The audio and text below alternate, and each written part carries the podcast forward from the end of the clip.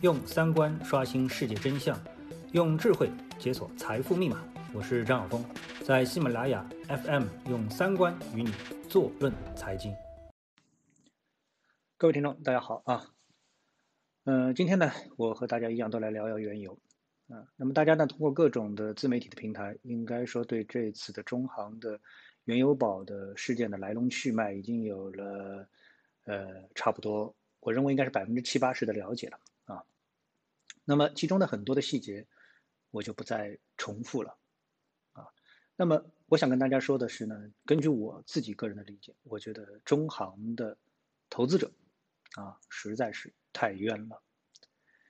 嗯，这个冤呢，这个分呃几个层面啊，其中一个层面呢是他们对银行所推出的这样的一个原油的产品。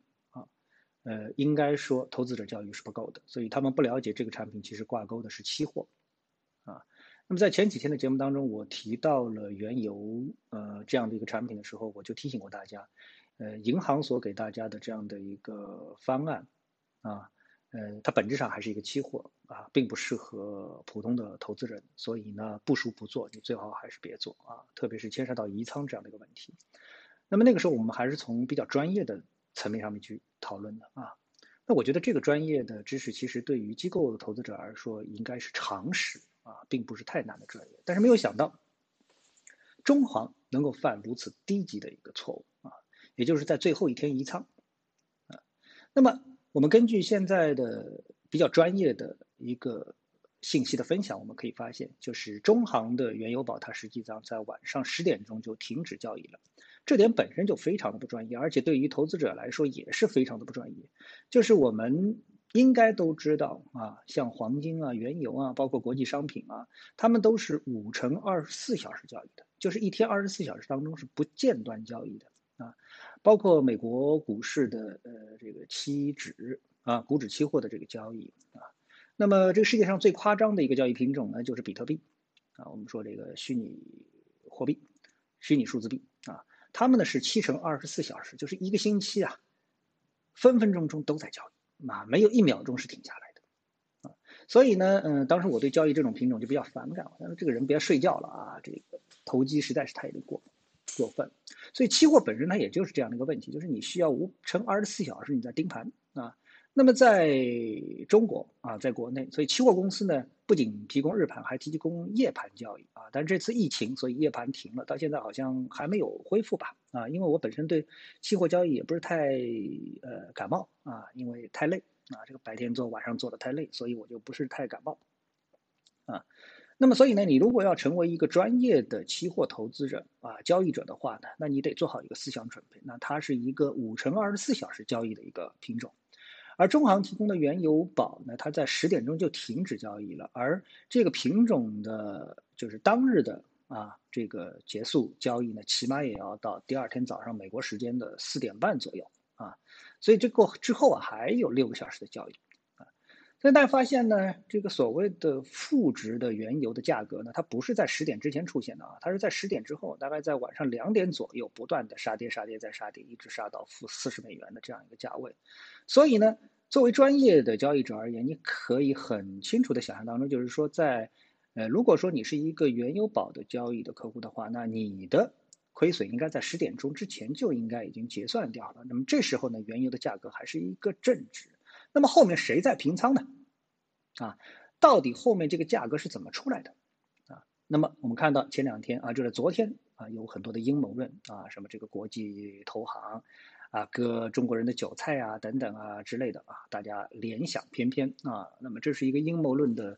呃，比较传统的套路。最后反正都怪美国人嘛，啊，这个是不会错的，也是收罗了很多的流量。但是对于阴谋论呢，我一直都不是太啊在意啊。这个我觉得这个不屑啊，不屑于阴谋论的这样一个逻辑啊，因为到最后你不用动脑筋了，你把自己的亏损都归功于阴谋论，那太简单了。但这个实际上不足以啊，不能够帮助你挣钱，这是显而易见的啊。所以呢，今天早上中行的一则呃公告啊，那么在我们说舆论圈啊，自媒体也好啊，等等也好，网络也好啊，那么引起了轩然大波啊，极大的反响啊，什么呢？就是中行呃跟他的客户说，我们在负三十七美元的这样的一个价格上面进行决算啊。那么呃，你要知道中国的这个原油宝的呃买者啊买入者啊这个交易者，理论上或者实际操作上，肯定绝大部分都是在十这个正值买进的啊，甚至在十美元。我昨天就说了，我这个朋友在十美元的时候还打电话给我啊，他说：“哎呀，十美元啊，呃，应该买啊。”我说：“你们家有游轮吗？有游轮你就买，买了之后你去交割啊，这是没问题的。没游轮的话，你买了你没办法交割啊，那你怎么办？就算你家有钱啊，能够把这个原油买下来，你放哪里呢？对不对啊？就是所以实际操作当中，你必须得具备这样的一个硬件的条件啊。那么银行显然也不具备这样的一个硬件的条件，所以呢，在呃十点。啊，银行的原油宝结束之后，那么谁在平仓呢？现在其实真相已经很清楚了，就是中国银行自己在平仓。啊，不是别人把这个价格砸下去的。因为你交易过股票的话，你都知道啊。如果说你手里有个几十万股股票的话，而这又是一个小盘股的话，你想出货是很难的啊。你肯定势必之余，特别是在市场不太景气的时候，你有可能就给你砸掉了几毛钱，甚至几块钱，直接砸到跌停了，这都是有可能的。啊，为什么呢？因为市场的流动性在某一个时点它是有限的。当中国银行手里拿着巨量的呃原油期货的合约的时候，那么他又不得不离场的时候，最后一天不得不离场的时候，那么下面肯定是没有这么多的接盘在等着他去啊，在这么短的时间内去帮他消化的。啊，所以这两天你看到，呃，今天你看到原油的价格又回到了正值啊，这个主力合约又回到正值，在十美元左右反复交易，这是正常的啊，这是它这个正常的一个估值，而在当时没有这么多的接盘去维持在政治上也是非常正常的，也就是说这个负值百分之九十九的可能性就是中行自己给砸下去的。啊，所以呢，作为中行的这个客户。啊，真的是非常的冤枉，他输的钱，他的账面的亏损，首先是被中行砸下去的，不是别人。啊，不是美国投行，不是美国的机构投资者，不是，是被中行砸下去的。然后呢，中行因为这个，呃，砸下去之后，你不是亏损了吗？对不对？啊，嗯，那你这个亏损呢，最后呢，那个中行又来问你追缴，啊，那么。这个呃，一个不恰当的比喻就是说，你被人卖了还要帮人点钱，啊，应该说是非常的这个接近于真相啊。所以我说中行的用户确实是非常的冤枉啊。好了，那么说到这里，我想基本上答案也已经很清楚了。第一，我认为银行不具备开展期货这个交易品种的这样的一个资格啊。呃，你如果做股票，应该去找券商；如果你做期货，应该去找期货公司，啊，那么期货公司起码它的这个风控，从现在来看，我觉得银行在各方面其实除了它这块金字招牌，很迷惑性的让你觉得它非常的，呃，信用非常的好，非常的可靠之外，但从具体的实际的操作当中来说的话，它的专业能力在很多领域其实是绝对不足的，啊。嗯，股票，银行肯定是不专业的啊，期货它更不专业，对不对啊？这是显而易见的。所以在这次的交易当中，充分体现了银行在期货交易领域上面的专业知识的匮乏啊。可以说，嗯，让人觉得是一帮柜台在点钞的营业员在帮你操作期货的风控。而你呢，又傻乎乎的没有去通过期货公司去操作期货，而是通过，呃，银行的柜台在进行操作期货，这个简直就是拿了红缨枪去跟，呃，坦克在拼，